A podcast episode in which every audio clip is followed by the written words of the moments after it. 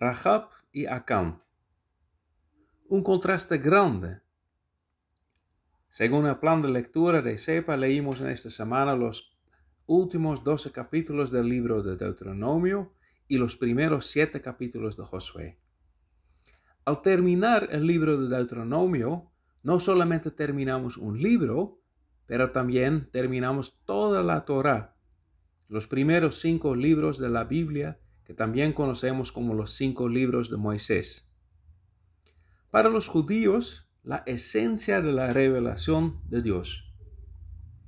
Deuteronomio 34 termina por un lado con la muerte de Moisés, pero por otro lado termina con el pueblo de Dios que ha recibido toda la Torah, toda la ley o la instrucción del Señor y a punto de cruzar el río Jordán y entrar en la tierra prometida. Ahora la pregunta del libro de Josué es, ¿cómo es eso? Vivir con el Torah en la tierra prometida. Los personajes de Rahab y Acán forman dos respuestas simbólicas a esta pregunta. En este podcast me quiero concentrar en estos dos personajes. Pero antes de estudiar estos personajes, quiero compartir dos observaciones. La primera observación. No podemos entender bien el libro de Josué sin tener el Torah como trasfondo. El libro de Josué no solamente pone énfasis en la obediencia a los mandamientos de Dios, pero también usa muchas imágenes y lenguaje del Torah en su forma de narrar.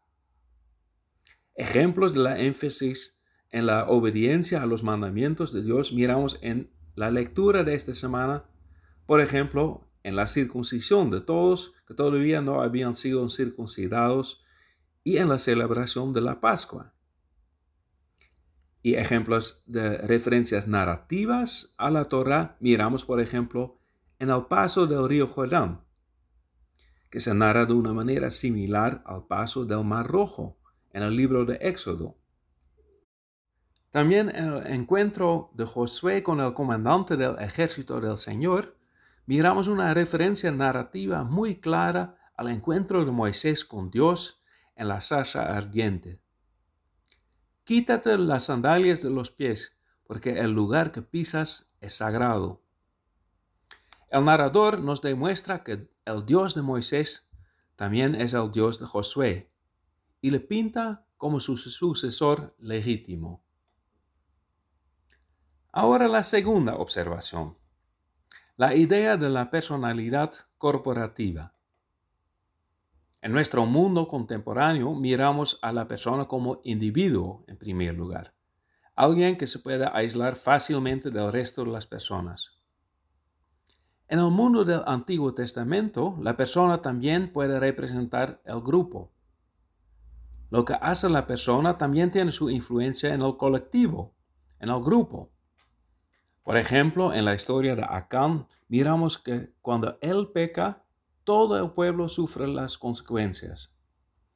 También en el castigo, sus familiares están involucrados, independiente de la pregunta si participaron en su pecado o no.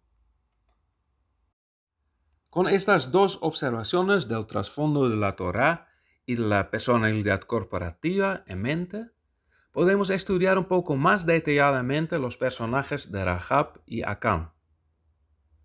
Rahab no es cualquier individuo. La conocemos como prostituta. Pero justamente como prostituta simboliza todo lo que es el pueblo de Canaán para el pueblo de Israel. La Biblia relaciona a Canaán con términos como prostituta, prostitución y prostituirse. La tentación de los dioses canaanitas. Un poco antes de que los espías salen de la casa de Rahab, ella pide una señal segura que tengan misericordia de ella y su familia, porque ella les ha demostrado misericordia. Y los espías le prometen misericordia y verdad son dos palabras clave en la Torah. Geset, que es amor o solidaridad o misericordia, y emet, que es verdad o confiabilidad. Su solidaridad y confiabilidad recibe la respuesta en la solidaridad y confiabilidad de los espías, que a su turno representa todo el pueblo y el Dios del pueblo. Y así ella se salvará en el juicio sobre su ciudad, juntos con todos que le pertenecen. Los espías le piden marcar la casa con un cordón rojo como en la noche de Pascua, cuando se salvaron los israelitas de la muerte, cuando tenían sus casas marcadas con la sangre del cordero. Esta vez no es ninguna israelita que se salva. Es la persona que más representa el pueblo que no puede existir delante de Dios.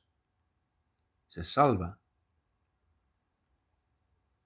Acán es alguien totalmente opuesto a Rahab cumple con todos los requisitos para representar el pueblo de Israel.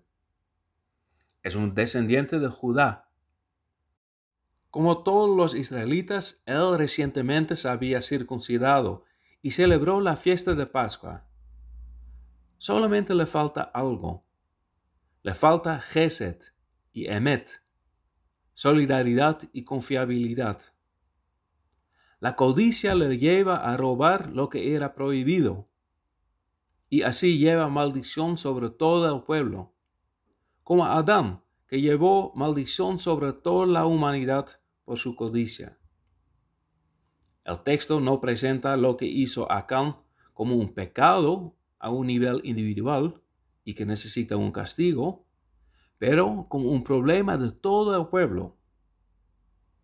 Levántate, purifica o santifica el pueblo, dice el Señor a Josué.